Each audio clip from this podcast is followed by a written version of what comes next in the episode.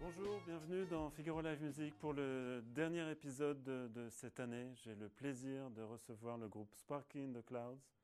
Ils viennent nous interpréter des titres de leur premier album Kings and Queens qui est sorti en septembre dernier. C'est à vous.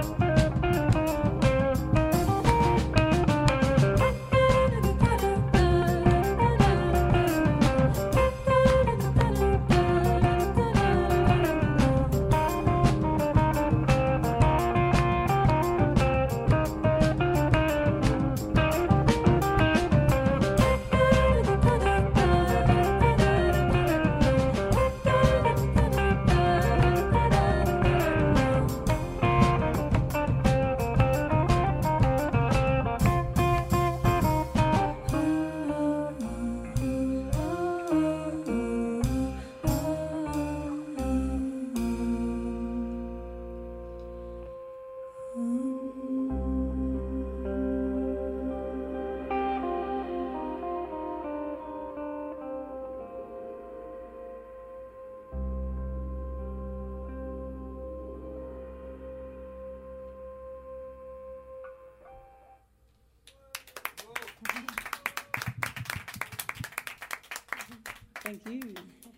Euh, Benjamin, je peux avoir un peu, petit peu plus de Miranda, pas beaucoup, mais un petit peu. Et Mathias, et guitare. Ça, c'était Kings and Queens. Et on va vous jouer un, un titre, une deuxième composition qui s'appelle Find Your Love. Et je veux bien aussi, Benjamin, un tout petit peu plus de guitare, s'il te plaît.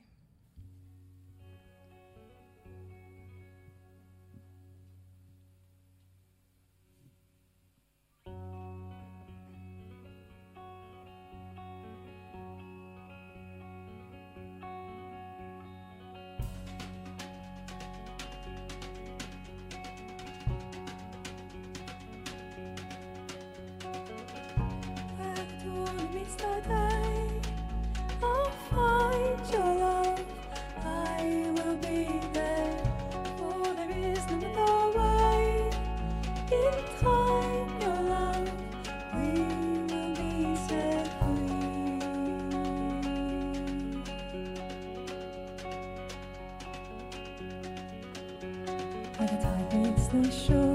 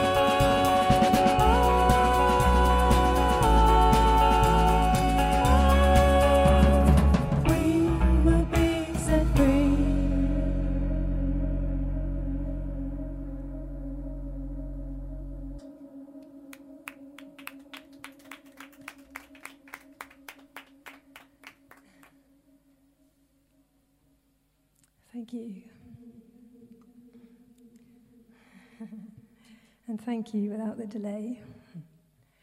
So we're going to play you now our reprise. C'est un groupe, des, euh, des, des groupes, un groupe frère de Devon du sud-ouest d'Angleterre.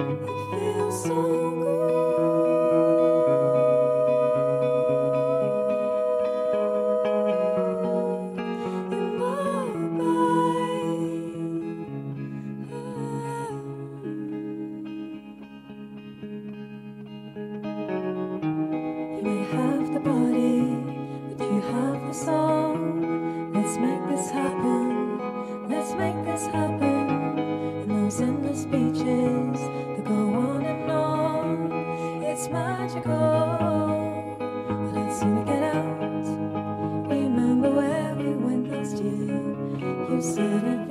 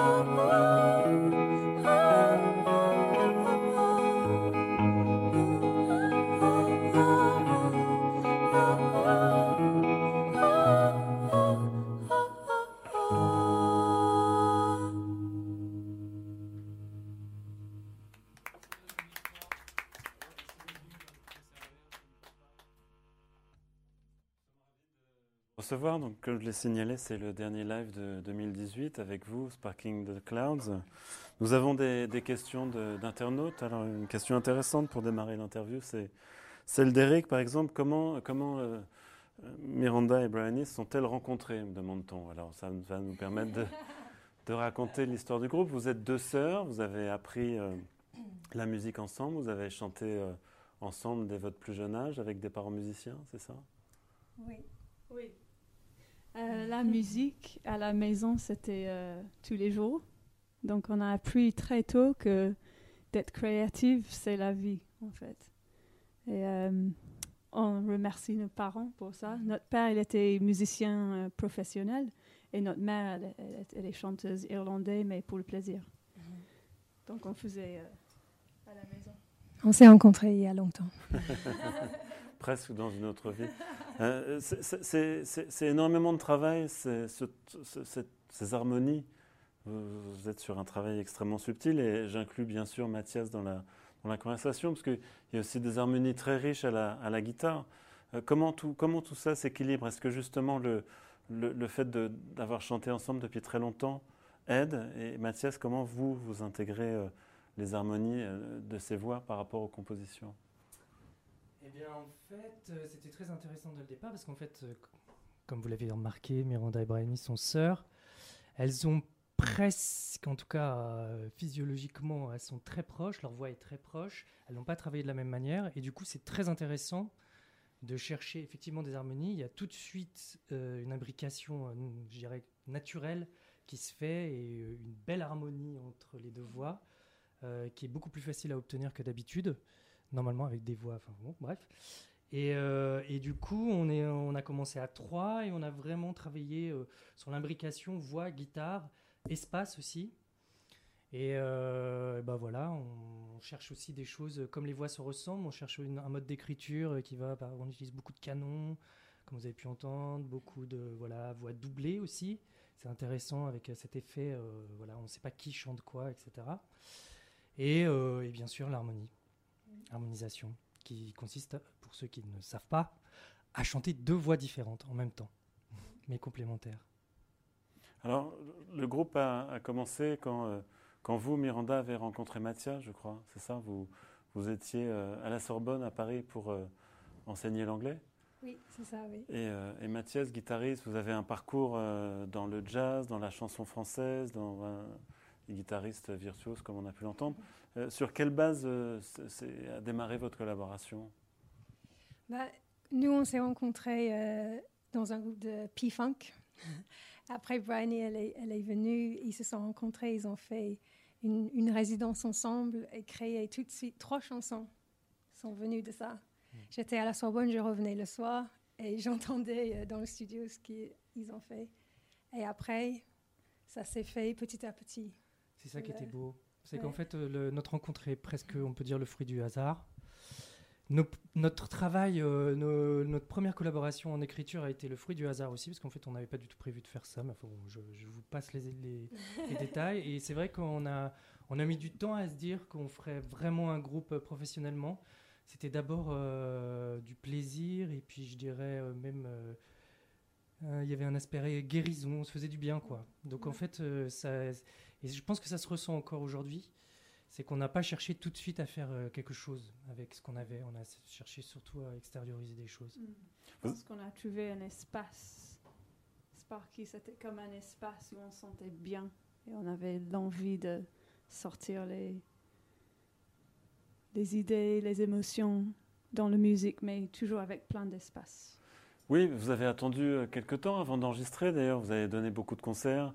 À l'étranger, en, Allemagne beaucoup, en Grande-Bretagne, en France des, premières parties, mais, euh, mais les choses se sont construites à, votre rythme, c'est ça? Il n'y avait pas d'impératif de, de résultat?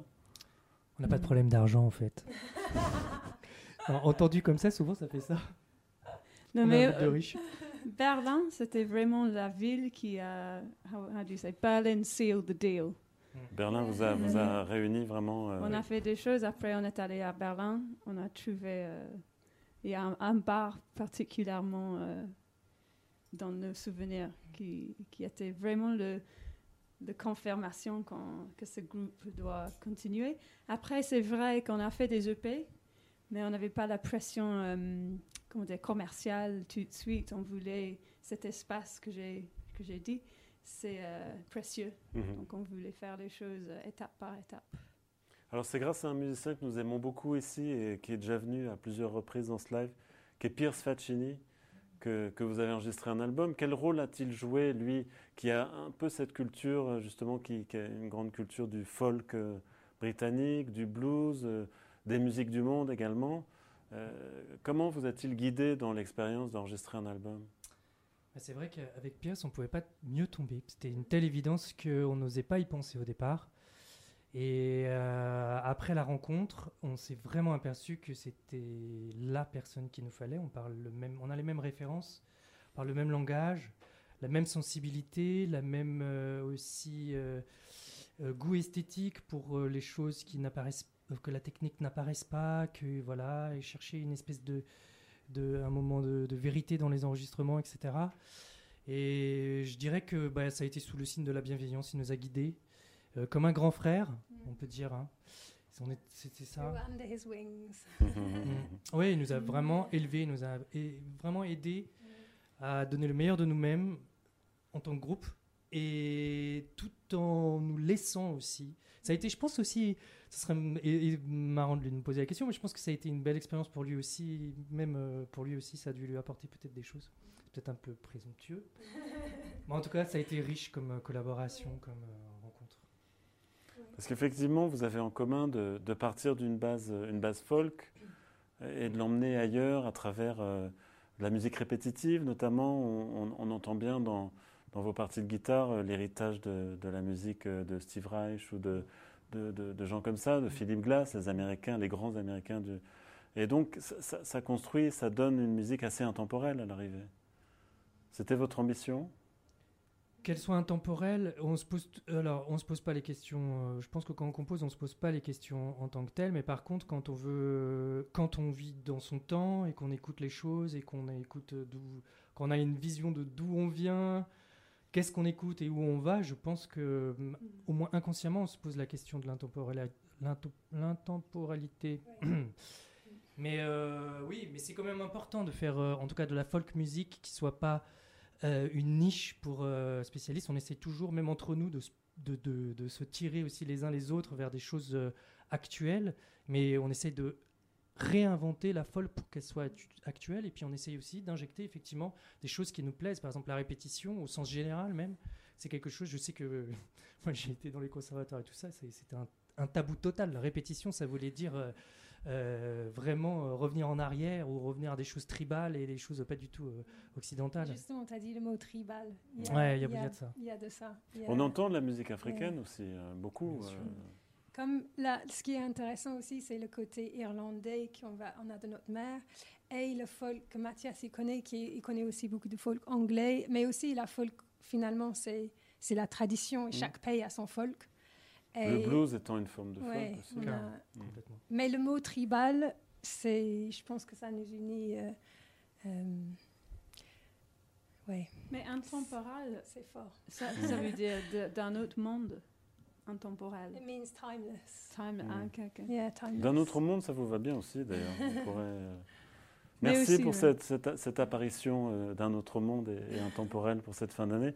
Je voudrais signaler que vous êtes euh, en concert euh, la deuxième quinzaine de mars. Vous avez de nombreuses dates en France. Vous avez joué à Paris récemment. Et on ne peut que vous souhaiter une excellente route pour, euh, pour 2019. Et merci de votre visite. Merci. À bientôt, Sparky. Merci. Yeah, thank you.